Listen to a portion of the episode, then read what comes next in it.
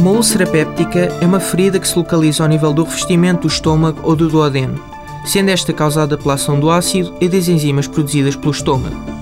A maior parte das úlceras são causadas por uma bactéria, Helicobacter pylori, estando estas também associadas ao uso frequente de anti-inflamatórios não esteroides.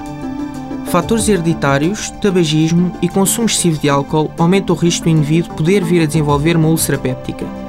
A úlcera péptica manifesta-se por dores na zona superior do abdômen, tipicamente quando o estômago se encontra vazio, sendo estas aliviadas com as refeições e com a toma de antiácidos.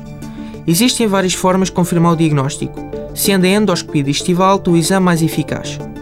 O tratamento envolve medicamentos que inibem a produção de ácido pelo estômago, eventualmente associados a dois antibióticos, no caso da úlcera ser causada pela Helicobacter pylori.